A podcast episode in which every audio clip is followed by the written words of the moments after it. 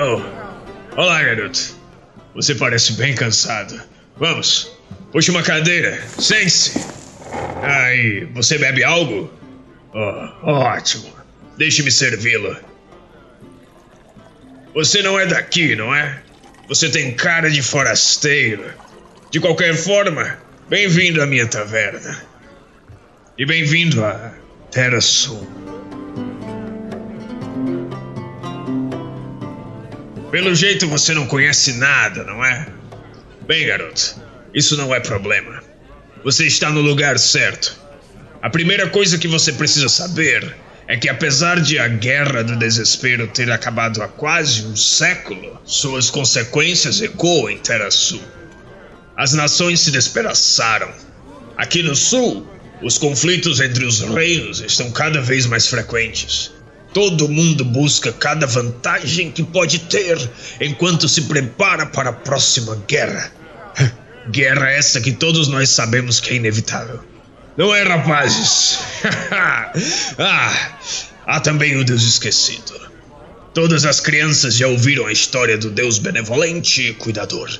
Ele uma vez fez tudo, criou tudo, mas o orgulho dos povos fez com que o nome desse Deus se perdesse no tempo. Hoje em dia, o que restou foram as grandes igrejas, que são as grandes representações desse Deus. Porém, cada igreja representa o aspecto divino que acredita ser o verdadeiro domínio do Deus esquecido, influenciando assim a nossa sociedade e até as culturas. Um Deus único de várias faces, se me perguntar. Garoto, agora eu vou te dizer um rapaz com a sua compleição física pode se dar muito bem por aqui. Terra Sul é uma terra de campeões da luz e da escuridão. E posso te dizer que estamos cheios de heróis e vilões.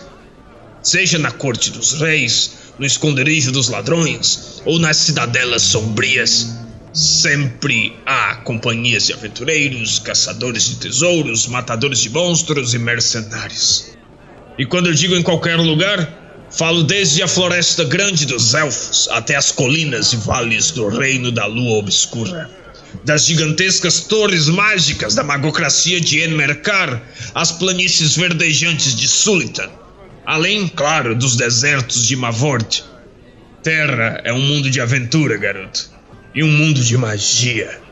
Terra está coberta de magia. Ela permeia o mundo inteiro portais e torres arruinadas repletas de encantamentos poderosos, magos arrogantes, feiticeiras malignas, bruxos cruéis e artífices engenhosos tentam ampliar seus estudos em campos de conhecimento arcano que eu não entendo nada, diga-se de passagem.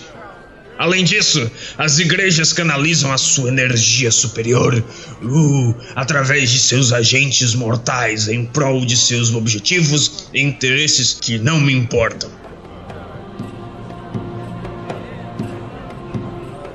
É, garoto. Boa sorte.